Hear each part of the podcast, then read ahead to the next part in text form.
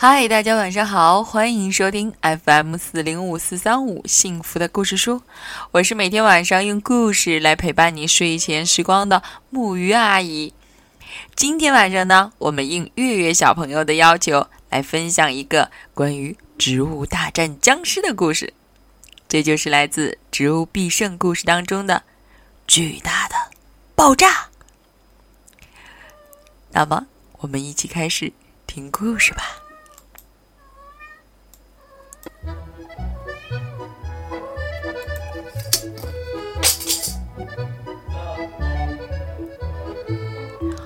末日菇长得很丑，两只眼睛看东西时总给人一种阴森森的感觉，因此植物射手们对他的印象似乎都不太好。在漆黑的夜晚，他一个人躲在草丛里，心里很孤独，很想找个朋友聊一聊。他在黑暗中徘徊，听到前面有两个人在说话，好像在谈论他。从模糊的影子来看，其中一个是大嘴花，大嘴花超大，很容易认出来。大嘴花说：“末日菇那个大脑袋长得太丑了。”可是你的脑袋也挺大的呀。豌豆射手说：“大嘴花又说，可我的身体好看啊，是紫色的。你看末日菇的身体黑黑的，还有红眼睛，像不像僵尸？”豌豆射手说：“我不知道末日菇像不像僵尸，不过它的确给人一种阴森森的感觉。”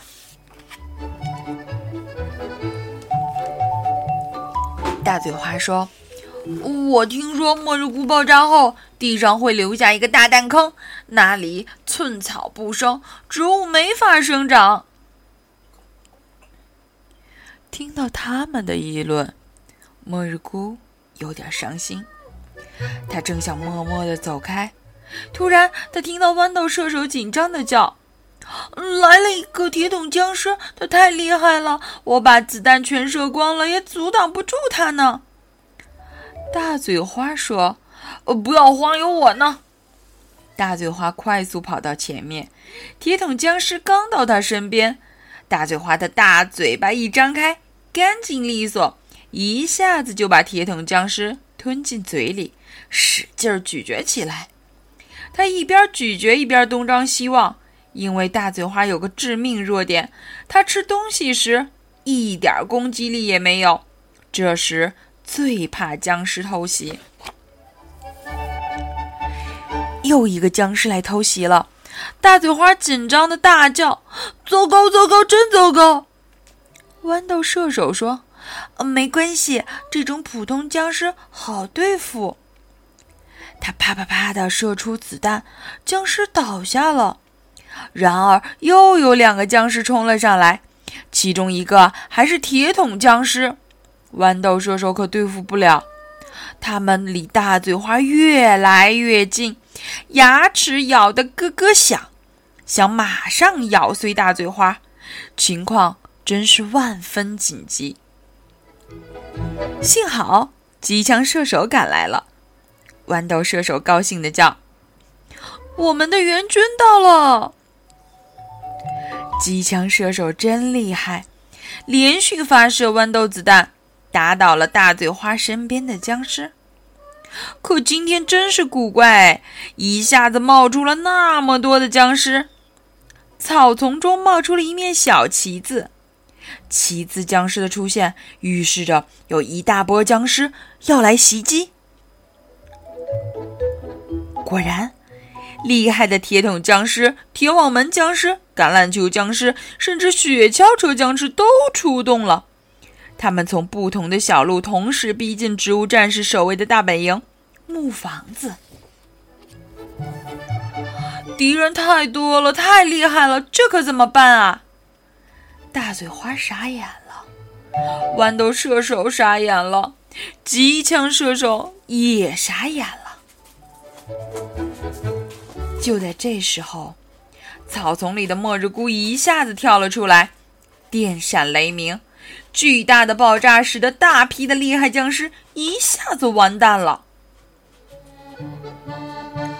哇，好厉害呀！豌豆射手和机枪射手高兴地叫着，奋力地射出子弹，消灭了其余的几个僵尸。我们胜利啦！大嘴花和大家一起欢呼。他望着地上留下的一个弹坑，心里有点惭愧。他很想对末日菇说对不起。可是他不知道，已经消失的末日菇，是不是还能够听到？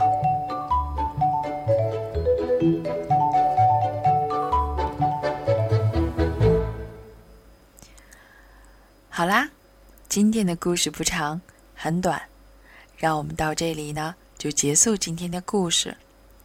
不过在故事的结束，我很想和大家分享一下自己的感受。